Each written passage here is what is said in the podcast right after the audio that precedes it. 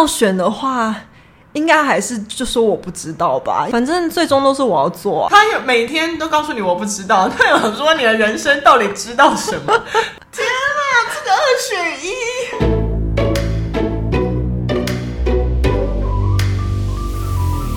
我们是厌世上班族，我是小歪，我是小 P。我们有一集有讲了诚实豆沙包，就是很诚实的告诉你我不知道的这些人们，废物们。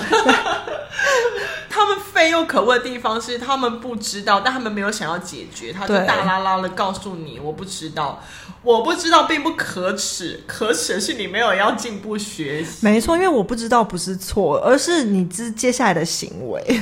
因为我们那时候有讲了说，哦，有这样的人，我们那时候也有归类出来说，我们也蛮常遇到的一种人，就是跟他们相反的，就是很爱不懂装懂的人。没错。所以今天这集呢，我们就是要来大肆的分享这些不懂装懂的人，而且因为就我们一些社会上的经验 遇到的例子，所以我们有归类出来一些，我们帮他们分类，为什么他们会喜欢不懂装懂。第一类算是比较轻微，他就是一个可能对所有事情都没有什么太多感觉，所以他在跟你谈话的时候就有点应付，就是嗯嗯，但他其实就是没有懂，但他装了他好像懂，但是他只是。整个谈话过程就是想要应付你而已，就是算是一个社交需求吧。可能当下我们不觉得是社交啦，我们觉得在讨论，对但对他来说，我不 care 你，这就是社交。我不 care 你跟我说什么，我只希望你赶快说完离开，对那种感觉结束就好。对，我有遇到一个人，这要小小爆料吗？因为那个人是蛮有名的人。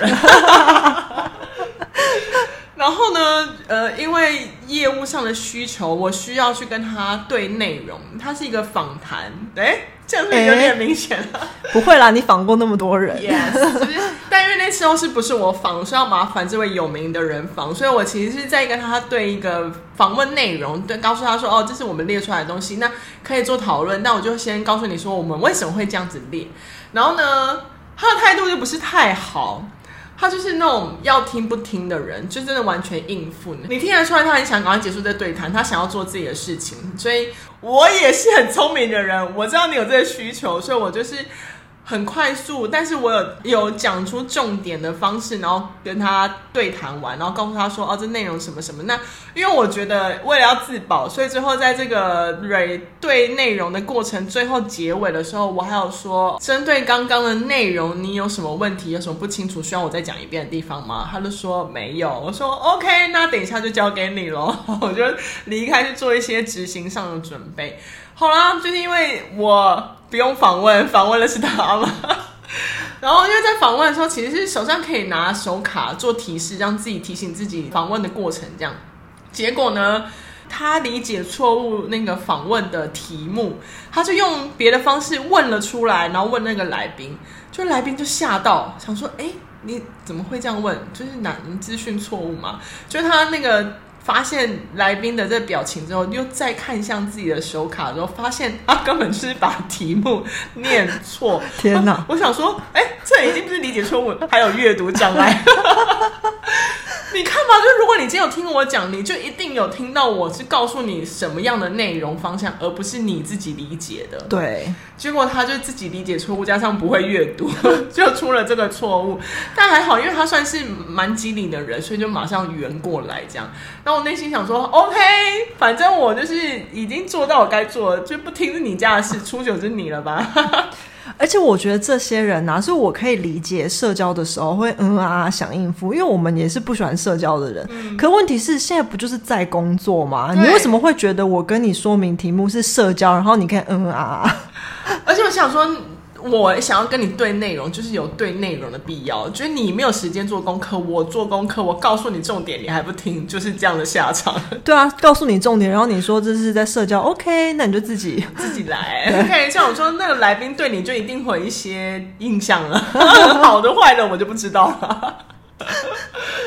我真的觉得在社交中啊，要应付别人，或是要谈资，或是要表现某种自我形象，都是 OK。可是问题就是，他们常常搞错社交的场合，就是那并不是社交的场合，他们也是一个误解了。对，因为我要分享的一个，就是我觉得他也是，嗯，在错误的时间点表现他的懂，然后导致这件事情变不懂装懂。可是他自己可能觉得那是社交场合，他展现了一个很好的自己。因为呢，就是我上一间闪离的那个公司，嗯、我的前主管就是他面试我，然后把我录取进去的。所以其实我一开始聊的时候就是跟他聊，然后我觉得他就是那种。上媒体的时候，你会觉得他的形象很不错，然后他口条很好，然后讲话非常有条理，嗯、就是站出去会很有气势、很有气场，然后完全是那种讲话很，你会觉得很适合去做演讲的那种人。所以你可以想象说，他本身的组织能力啊、口条跟想法其实都不错。可是我就觉得他把面试这个场合也误以为是社交了，所以他在面试我的时候就跟我讲了非常多，就是接下来他要做的事情的愿景。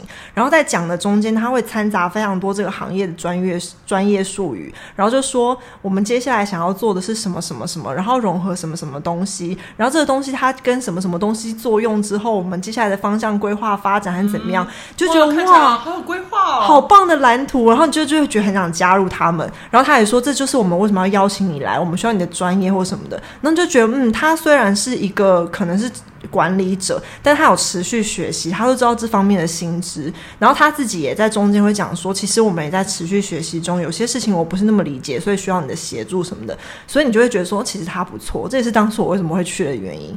然后进去之后，我就是按照我们当初所讲的这些东西，我觉得我们方向是一致的嘛，然后就开始规划，然后进入执行之后，他就开始问我说。这个为什么要这样子？然后我就说，这不是你当初讲的吗？然后他就说，那个为什么要这样弄？我们不是应该要怎样怎样吗？我就说，可是你当时跟我讲怎样怎样啊。然后后来才发现，他其实就是那种很适合演讲、很业务型的人。他从很多人那边听到一些。听起来很漂亮的话，或是专业知识，然后他理解力也不错，他就是把它形成一种很表面的组织的方法，然后很像是演讲一样这样子对你说出来，然后因为他的表现还不错，所以就不像前面那位，他就是嗯嗯啊啊这样，他就是会感觉你好像他真的懂。结果到了执行阶段，就发现都是漂亮话。嗯，然后他还会，所以他还是忘了他自己曾经讲过那些话。应该是说他根本不知道那些东西就等于我现在做的事情，因为他只是很表面的理解。嗯、然后，所以他就当时可能也觉得他需要展现他理解，所以我才会进来嘛。可是因为他可能一。一件东西有很多种描述方法或表现方式，所以他不理解它的本质，他就会觉得说我们讲的是不一样的东西。嗯、他当时讲是讲，但他并不知道要怎么做，所以最后我要做的时候，他一个一个的质疑我，然后就说：“哈，为什么要这样？哈，为什么要那样？可是我们不是应该要怎样吗？”当我想说，这不都是你当初说做的吗？然后有人说：“OK，其实你当时只是在面试的时候展现你是一个好主管，在社交中他在演戏啊，对对对，他演的很好，他演他演的很好，也是误会一个场合。对，我只能说他们就是应该蛮适合当公关的啦，嗯、这种类型。但我觉得那个当公关有时候还是要一点料，不然就是你在谈话过程会马上不要扛。对，或者是你可能一次两次可以，十次之后就。就”大家就想说你到底在讲什么？因为我有遇过一种类型，他也是想要就 social，感觉他好像嗯很有品味，然后很有素养的感觉，哦、就是那种很想展现 promote 自己的感觉。对对对对，有一次刚好就带了一本书在公司，然后我那时候就是因为背包很重，你有时候要出外勤干嘛，所以那书我就会拿起来放在桌上。那个很想要 promote 自己的人刚好经过我的座位，然后就看到这本书，就说。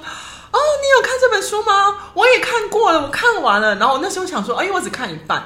我那想说，哦，原来他看过，就很想知道说他对这本书有什么样的评价。因为我觉得那本书，嗯，蛮幽默诙谐的，然后再叙述一些平常日常生活中会碰到的事情，这样就跟上班也有一点关，跟上班族有点关系，这样。然后我就想说，哇，好想听他讲什么。他竟然就跟你说，我觉得这本书很好看，而且我觉得这本作者很帅。哈然后句点，然后我想说，这什么结论？就是你看了这么厚的一本书，你只有这两个结论？这本书很好看，怎样的好看？你可以说出来吗？而且这我我是我是不在乎这作者帅不帅，我只在乎我看了这些东西得到一些什么启发。作者帅对我来说一点都不重要。对啊，你看他才讲了两句话，马上不要扛，他根本就没有认真。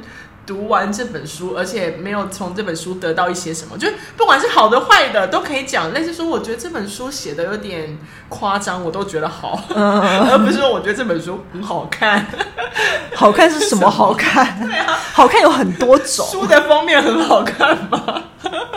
还是说它很浅白，所以很好看？还是说它很词藻很华丽，所以很好看？就都没有，所以我就内心的哦，不好意思，想跟我装熟，失败。真的，我可能一下就发现，其实你根本没什么素养。他其实根本就不需要讲说，哎、欸，我也有看的，因为有没有看其实是一样的。对啊，你不需要看这本书，你也可以知道作者很帅啊。看吧，这些人就是太表面了，对，就硬要装一个一个自己有一个什么范儿。对。这是第一类型的人啦，嗯、就是一个很喜欢装，或者是呃搞错社交场合，跟就应付式的。他可能觉得讲那样话可以应付我，觉得我好像会认同他，嗯，有些什么厉害的地方，嗯、但没有。不好意思，你讲第二句话，我就知道这个人 no。我觉得社交场合想要有时候装懂配合别人的谈话，就不置可否啊。有的时候过了是有点讨厌，可是也没有说不行。反正你也是尽力在炒热气氛。可是真的不要把它用在工作上，因为你这样子真的会造成我们的误会。就是用在工作上，就会产生一种类型，就不懂装懂的第二种类型呢，就是要掩饰自己的无知。哦，这种人也是很多，啊，太多，应该应该是属于大部分不懂装懂类型，大部分都是为了这样子，怕人家觉得自己不知道，他怕大家知道他笨，可以这么说，没错，直接点就是这样，对，怕大家知道他。不够聪明，所以想要用一些话语来掩饰自己，这样对，让大家觉得他懂，对，他很聪明。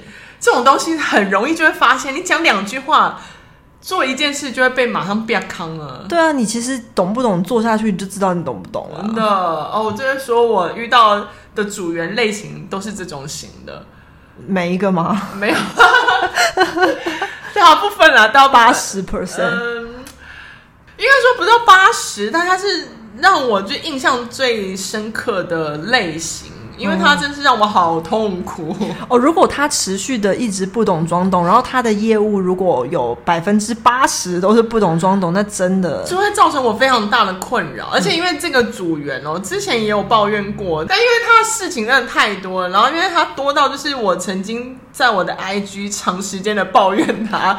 在线动抱怨，所以那时候为了要写这节的时候，我还特别把我的线动翻出来回味一下，我才有办法把他的事迹写出来。嗯，哦，太多了，而且他那时候不懂装懂到很烦的是，他不喜欢听你讲话，所以他就是会你在想要跟他陈述一些就是这些执行上的细节的时候，他会直接跟你说：“我知道，我知道，我知道，我知道。”他说：“哇，你这么强烈的知道。”那我就当做你知道，所以我就直接放手让他执行一些事情。但你会发现，哇塞，他真的不是，他真的不知道，这很恐怖。因为你以为他知道，你就会放手让他做。那你放手之后就可怕了。对，我们有一个执行是需要写一些文字的标题的那种。那我就心想说，我就是想要把我的经验分享给他，说你可能需要。注意字数，可能因为你你上传到网络上可能会有字数的限定，嗯、或是有一些用语需要小心。然后后来有一天，他就下了一个标题，我就觉得哇，这个标题好像不能说不能说他错，但我就觉得不太合不太妥。嗯，就举例来说好了，就是你在那标题，如果你有就是需要呈现什么像是影片或者什么的，你应该是不会选择选择用一些比较。对岸用语哦，懂，就类似影片就影片，或是你直接用 VCR video 都好。你想用英文展现一些 international 的素养也可以，但他就是选择用类似像视频哦。然后我就觉得大家可以好好去查一下视频的词哪来的嘛，就是因为他的确就像你说，他不是错，可是你会考虑比较多，因为譬如说，如果你用出去客户的观感或是。一般看到的人、嗯、一般人的观感，会不会引起有些人的愤怒？对，就是我需要判断，我们这东西是要照顾到各个族群的，而不是偏颇某一些族群的时候，我就觉得这个词可能不太适当，所以我就跟他进行了一些讨论。我也因为觉得真的不是错误啊，所以我直接跟他讲说：“哦，这东西真的要非常小心，我的疑虑是什么？”嗯，然后他就会自以为很懂，他就说：“可是我告诉你的数据这什么样？那就像搜寻什么样？你看出来就会有一堆写出视频的。”当然啦、啊，因为对岸人比较多啊。Hello，不是，我想说，不好意思，你就是在台湾工作，你可不可以？我就是告诉你要注意，就是这东西是我要背，我觉得不妥，就叫你改，你要不要就改就好了，不要那么多意见。然后他就是会这样子，然后就这些事情，然后就会一直重复。然后我就觉得要跟他沟通这件事情很难，因为他当下是不愿意的修改了，因为我要背责任嘛，所以我就要修改。可是因为东西还是会放手让他做。就他就不停的是依照自己的想法做任何事情，就有一天真的被骂了，就被发现说这东西这是不 OK 的，然后用户就有在底下说啊，你这为什么这这怎么这样写呢？就他出来以后，他会说，那你为什么不跟我说？明明就讲过，最后他把责任推给我说是我没跟他说，我每天都在跟他说。那所以中间那段他是去神游了吗？所以他就是脑子有既定的自己以为懂的东西，他就用自己既定的那个一套方式在做事情。嗯，哦，真的是很难改哎，而且他一直要说我知道我知道，很难哎。因为像如果他一开始说我知道，你就不会去检查，然后就会让他那些东西都出去。对。有发现他的知道都不是对的时候，我就会开始检查。所以有一阵子，我的手机的照片都是他错误的截图，就是他只要做错一件事，我都会先拍照下来存证。因为他就是那种你不给他看，他会不知道自己做错的人，因为他都会觉得他只要是他操作过的任何东西都是对的。可能给他看了，他是不是也觉得他还是没有错？他为什么是后台系统的问题，不是他操作的问题？反正他就会觉得他只要碰过的东西都是对的，出来东西错都是别人的错。有一次我真的是被他搞到，就是他的那个自以为懂，真的是搞到我真的必须对着全公司人道歉。那时候我们做的工作是我们必须上架一个内容，就是在网络上，所以我们可以预设时间让它出现在网络上，你可以搜寻得到这样。然后那个东西呢，他就跟我说他已经操作好了，会在什么今天晚上的九点呢，这个内容就会上线，就会出现在网络上这样。然后就说好，这些这个内容在后台会需要有一些生产的过程，那就像转码干嘛，然后后台的关系它会有点慢。然后我那时候想说好，他跟我说他预设完了，OK，那我们时间一到不就要检查吗？就后来时间一到发现。它没有，他没有自动出现，嗯，那我们就看很紧张，所以我们必须开始检查一下到底是哪个环节出了问题。然后后来看了后台，发现，哎，它不是转码慢了，也不是什么，就都是转码成功哦，什么都可以，什么都是完成的。然后就只是不知道为什么它就是不会出现在网页上，我们就东查西查都不知道，我们还就是连技术都一起下来帮忙查的东西。然后我就想说，怎么会？到底出了什么问题？然后我就想说，难道我要打开它预设那那个页面来检查吗？因为这东西是没什么好检查的，因为就是每天在弄。对，就是那个有点像是很记忆式的勾选，然后勾选完以后按送出，它就会设定好的东西。我想说，这东西应该没什么好检查，但因为我们真的找不出原因，然后其他技术都还在帮我们排查的时候，我就决定打开它设置的页面来看一下。我看完以后，我真的是理智断线，因为我真的是我不懂为什么会有这个东西出现，是因为它有两个选项，一个是上线，一个是下线。他把要这个上线的影片呢勾选下线，可是他有预设时间，所以时间到了，系统默认下线，所以导致这影片没有出现。就算后台升转码生产完成一样，它就是下线。我内心想说：“Oh my god！我真的不知道到底要怎么去跟所有人解释这件事情。”然后我就先把它截截图下来，想说怎么会有人勾这个？那我就先把它勾了上线，让这个内容出现在网页上之后呢，我就把那截图给他看。我说：“你这个为什么要勾下线？”他说：“我都没有动，没有动，我都照你说的，你怎么跟我说我就怎么勾。”我说：“可是我没有告诉你要勾下线啊。”而且他平常一定也没有勾啊，不然平常东西怎么出来的？对啊，所以我我跟你讲，他就是用他理解、他装懂的方式，觉得如果他勾了上线，预测时间出错的话，他可能就上线了，嗯、所以他先勾下线，让这个东西在时间还没有到之前，他不会出现。就殊不知，如果他勾了那个，他就应该要手动再把它去掉。对，所以他应该时间一到，他要记得去把它打开。也就是说，他自以为他跟系统很熟，殊不知系统说我不是这样操作的哦。所以他没有搞懂那个系统的操作流程，他用他自己理解方式，也不听我们告诉他的方式，就这样操作，然后就因为那个。东西影响非常大，我还记得我在群组里面跟大家道歉，而且根本就跟你无关，但你却得道歉。道歉，yes，就我扛了这个责任，我真的是觉得不知道就说不知道没关系，不要说你知道，然后只有出了这个。对啊，因为他如果。至少他在那之前，他说我有点不确定这个要怎么弄，你可不可以帮我确认一下？对，或是当我们在找到底是什么原因，这个节目没有出现的时候，你可能可以回想起，似乎有按了一个跟平常不一样的按键。可是我觉得他觉得他很懂，他应该觉得那是正确的按键。我想应该是，嗯，这是他的故事。无知真的还蛮经典，而且最重要是他竟然害你要跟大家道歉，yes，根本就不是你的锅，但我背了他好多的锅，太生气了！我那时候人生我都不知道我在过什么，但是至少现在成为了 Podcast 的素材。OK，我不想谢谢他，就这样。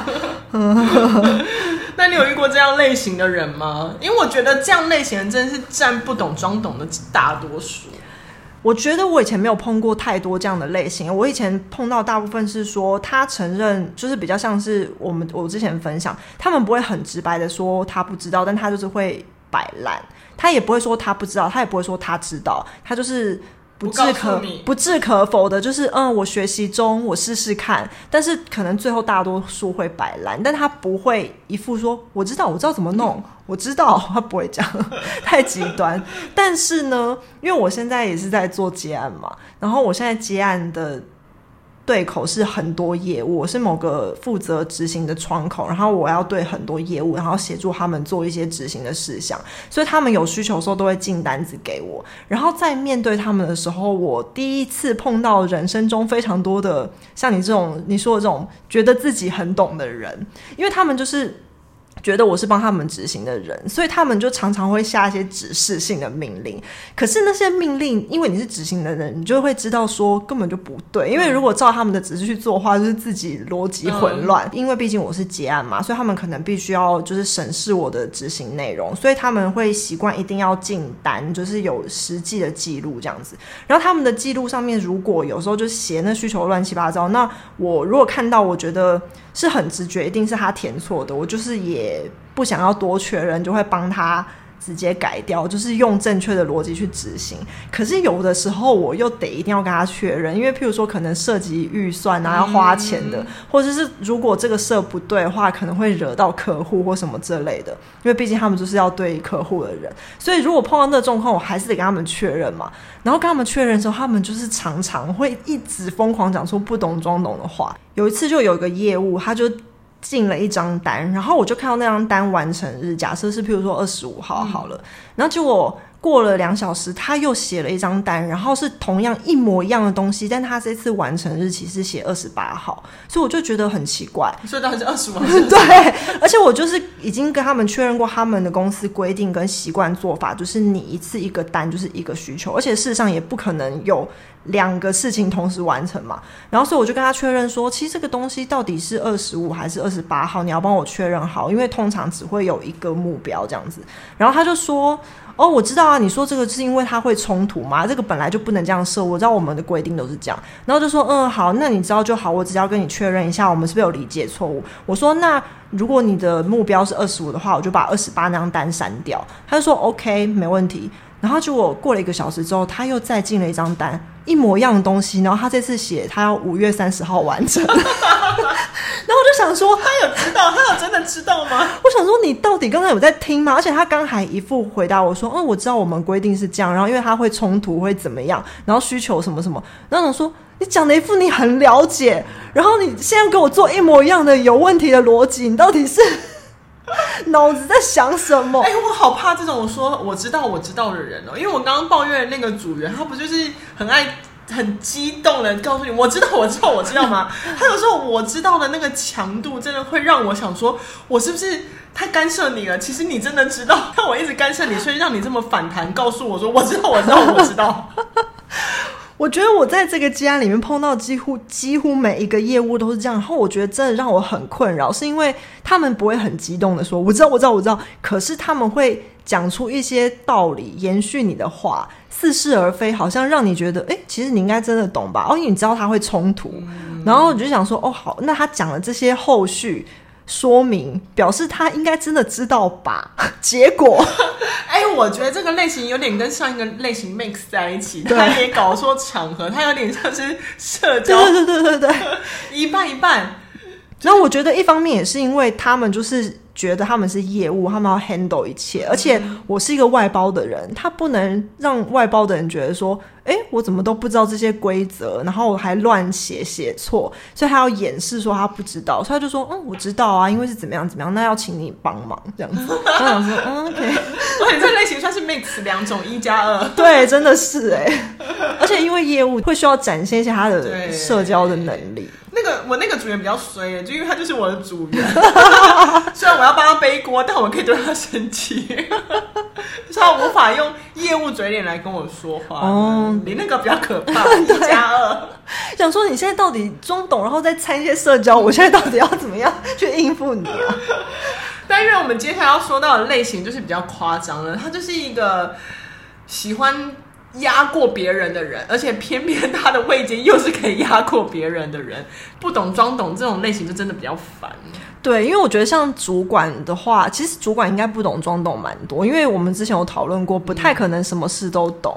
可是重点是你之后的作为，我觉得身为主管，你不管想要怎么样，我都没意见。就是你要你要说我不知道也好，你要说不懂装懂，我也没差。重点是你。做完这些事情之后，接下来的行为。对啊，然后我现在要分享这个，就是我有一间快闪的公司，我不太知道有应该有分享过吧，但是好像没有分享到他不懂装懂很细节的部分。就是那个主管，他就是因为他是主管，他又很担心我的专业，因为我的专业跟他的领域不太一样，他就是感觉似乎好像有种被威胁的样子，所以他也非常爱很强烈的情绪说：“这个我知道啊。”那种感觉，然后你就想说，你那么强烈的强调要干嘛？嗯。然后一方面就是我觉得他很担心我专业压过他，所以他必须表现他很懂来压过我。然后有的时候我跟他讲一些细节要怎么操作，他就会一副那种你管那么多干嘛？那我看，那我想说，哦，好，OK 啊，那我可以不要管，我只是给你一点建议，因为我觉得看你们这样子好像很累很辛苦。嗯。我记得那时候有一个还蛮经典的是。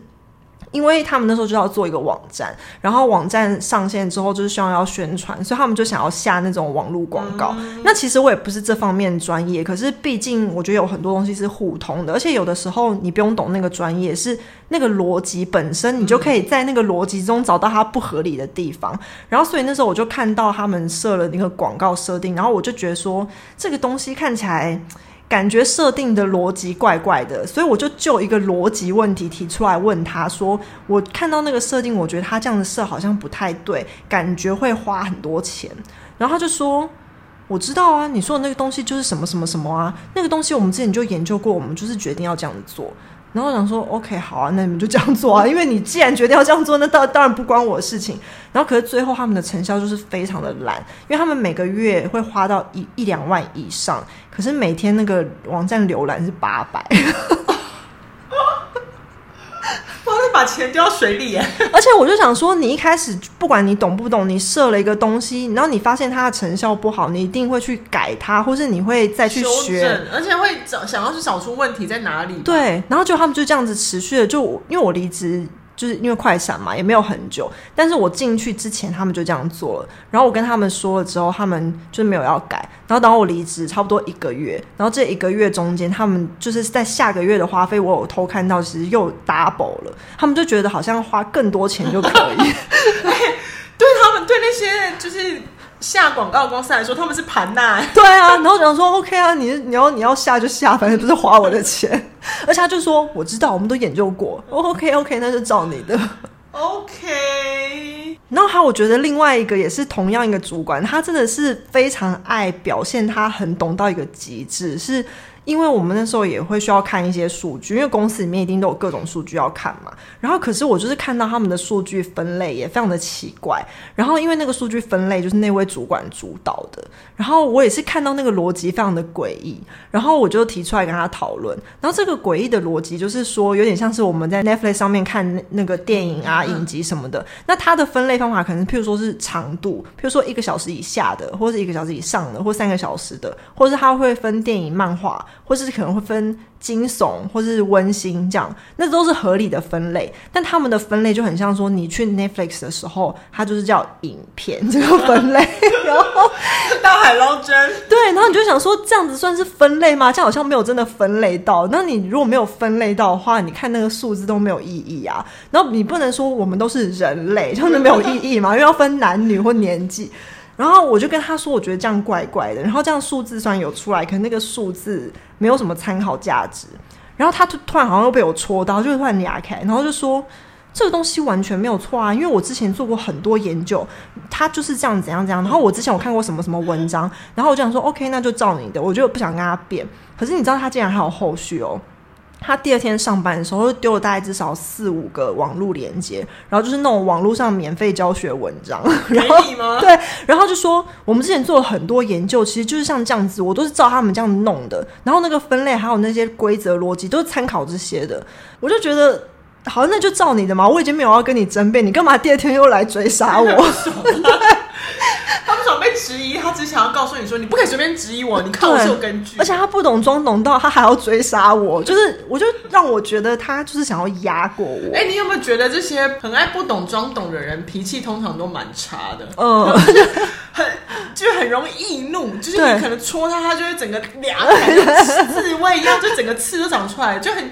觉得我们好像对他们都不友善一样，因为你只是跟他讨论，但他好像就一副说，你干嘛找茬，你干嘛又来针对我？哎，不夸张，因为我那个组员也是对我很凶哎，只是 我只是就觉得还好，我是他主管，我不是他组员哦，不然我可能会动手打他。所以你就知道那时候我为什么要离职，因为明明他他是我主管，所以他的情绪又那么激烈，然后他又要觉得他很懂的时候，就是真的是对你各种打压跟情绪化。然后你看第二天还要来追杀我。没想到这种人也有情绪管理上的问题。嗯，但是你知道，就是这样讨论下来，就因为我们上次是讨论呃不知道就说不知道，这一次是讨论不懂装懂。嗯，所以两个都很可恶。但我们最爱终极二选一，这两个类别的人硬要选一个来当同事的话，我觉得应该硬要选的话。应该还是就说我不知道吧，因为你至少省了我的猜测跟沟通成本。反正最终都是我要做啊。他如果因为发现了，反正你都会做，然后就永远跟你说：“哦，这个我不知道，哎，那个我不会，那个我不晓得，哎。”可是你这个长久下来，你有办法？可是你不觉得不懂装懂的，最后还不是都要你做？而且你看，那不懂装懂还害你背锅，哎，你至少。不知道的人一开始你就有心理准备了，你在面对他的那一刻，你就知道说这一切我都要吞下去。在面对他的时候，你就知道，而不会有种背后被捅一刀的感觉。因为你放手让他做，你说 OK，你知道我让你做，结果说至少我可以减少一个收拾善后的过程，或是一个凹来凹去的时间。就是好，你知道哈，你不知道哈，你知道哈，你不知道。你说少了自己心情上的三温暖，至少你告诉我你不知道的瞬间，我就是已经懂了，你真的不知道。对，而且我知道我要吞下这之后一切 一切一切。天哪，这个二选一，虽然我觉得还是都很烦啊，但是我就觉得至少我不用在那边曲折。你选我不知道，对对，好难哦。我要我不知道，可是我也觉得，如果长久下来，我不知道，你会想揍他。对啊，他有每天都告诉你我不知道，他有说你的人生到底知道什么？我觉得我不知道的人，就是至少他让你做出抉择，就是你要离开他，或是你让他离开你，或是你就吞下去。不懂装懂你也可以啊，可以吗？可以吧，不懂装懂。可是不懂装懂的人，是不是会让大家都觉得他其实好像懂？问题在你身上。哦，你要背两个锅。对，因为至少我是没有碰过其他不知道的类型的人，但是之前我碰到的我不知道的类型，就是大家都会看在眼里，然后都会知道说他就是一个白痴。哦，但因为不懂装懂，他可能只有我跟他接触的人，我最理解他真的不懂。但因为他对外在其他人的那个包装下，大家会觉得他懂。对，他的装懂，在没有跟他共事的人眼中，他的装懂是懂。哦，哎，那我知道，那我知道他选什么，我选我不知道，我说服你了是不是？没有，对，没有悬念，这一次没有悬念，因为我不想背两次锅，我 真的，我宁宁愿累一次，痛一次就好，对，就是累死一次，但我不要累死了，还要再背一个，就是你看他难相处，对，他明明就知道，可是你看他一直骂他，对，我觉得我不知道的话，就是我们做牛做马，但至少别人知道说啊，你在做牛做马。对耶啊，这个很关键呢，真的。所以他其实不懂装懂，很容易给外界的一些人会觉得哇，他好像因为你没有跟他深谈，你会不知道他真的不懂。对啊，就像我刚刚说那个面试主管，我一开始也被他骗呐、啊，我也是觉得他好像懂我才进去的，就没发现他真的。对啊，哦哦嗯，你看我们也都会被骗。对，聪明如你，你也是走过这一遭的。对啊，被骗了才知道哈，他不懂。OK，这是没有悬念，没有悬念，两个都同意我，我宁愿选我不知道。但我希望我们人生的道路上不要遇到太多我不知道的人。这真的是终极的权益。如果可以的话，我希望是知道的人。这两个都不要，然后给我一个知道的人，没错，而且会做得好的人。没错，没错。我们可以一起手牵手迈向美好的未来。对对对，我们是怀抱这个梦想。有美好未来的厌世上班族，我是小歪，我是小 P，我们下次见喽，拜拜。哎哎，祝福大家都不要面临这种终极二选一。